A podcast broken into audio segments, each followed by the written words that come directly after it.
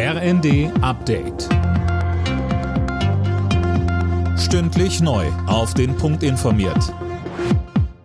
Ich bin Anna Löwer. Guten Morgen. Die Hochwasserlage in Deutschland bleibt weiter angespannt. Betroffen sind mehrere Bundesländer, Marien-Celine Roy. Sehr kritisch ist die Situation in Niedersachsen. 45 Pegelstände haben dort die dritte von vier Warnstufen erreicht. In Celle musste aus Sicherheitsgründen sogar ein Alten- und Pflegeheim evakuiert werden. Auch in Sachsen, Sachsen-Anhalt, NRW und Teilen von Bayern sorgen die hohen Pegelstände für Probleme. Keller sind vollgelaufen, Straßen wegen Überflutung gesperrt. Spätestens morgen soll sich die Lage aber langsam entspannen. Die Zahl der Asylbewerber in Deutschland und Europa ist in diesem Jahr stark gestiegen. Die EU-Asylagentur rechnet damit, dass es deutlich über eine Million sein werden, schreiben die Funke-Zeitungen.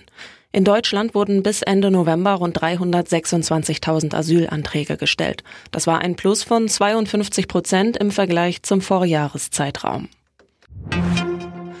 Das Weihnachtsgeschäft ist für den Handel in diesem Jahr eher enttäuschend gewesen. In den letzten Wochen waren viele Innenstädte zwar voll, die Konsumlaune der Menschen aber eher getrübt, sagte uns Stefan Gent vom HDE. Es gibt immer noch diesen schrecklichen Angriffskrieg Russlands in der Ukraine und natürlich auch die Unsicherheit vieler Konsumentinnen und Konsumenten, wie es auch weitergeht. Nehmen Sie als Beispiel das Thema der Energiepreisentwicklung. Auf der anderen Seite haben wir natürlich Konsumvoraussetzungen, was die Einkommensentwicklung und Vermögenssituation in Deutschland anbetrifft, die besser ist als in anderen europäischen Ländern. Aber das Bauchgefühl der Verbraucher ist momentan eher auf Zurückhaltung eingestellt.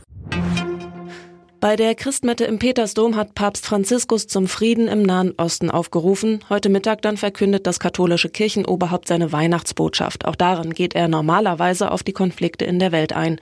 Dann spendet der Papst auch den traditionellen Segen Urbi et Orbi der Stadt und dem Erdkreis.